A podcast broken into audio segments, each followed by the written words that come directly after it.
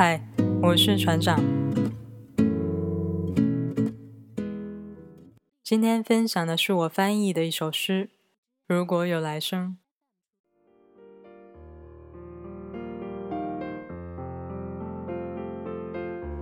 如果有来生，要做一棵树，站成永恒，没有悲欢的姿势。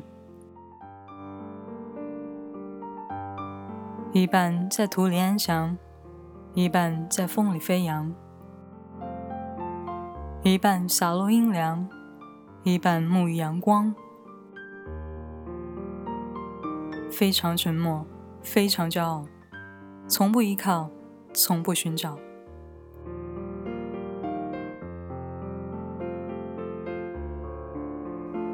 If I was reborn.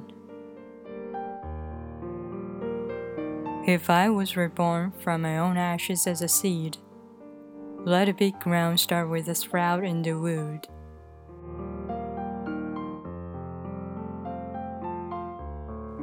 My bones in the air stretch straight up to the heaven, winds and tears and rains wrapped up to the horizon.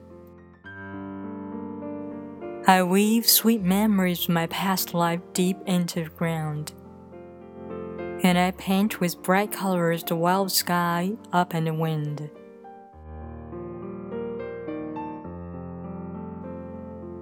I compose light rhythm of four seasons under the shade, and I squeeze gold embers out of sunlight before sunset.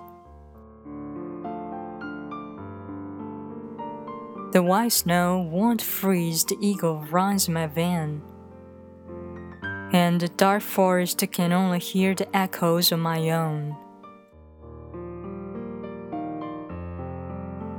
The sun and moon rise and fall, birds and winds come and go. The forest is safe and sound in sleep. And I shall live and rest in peace.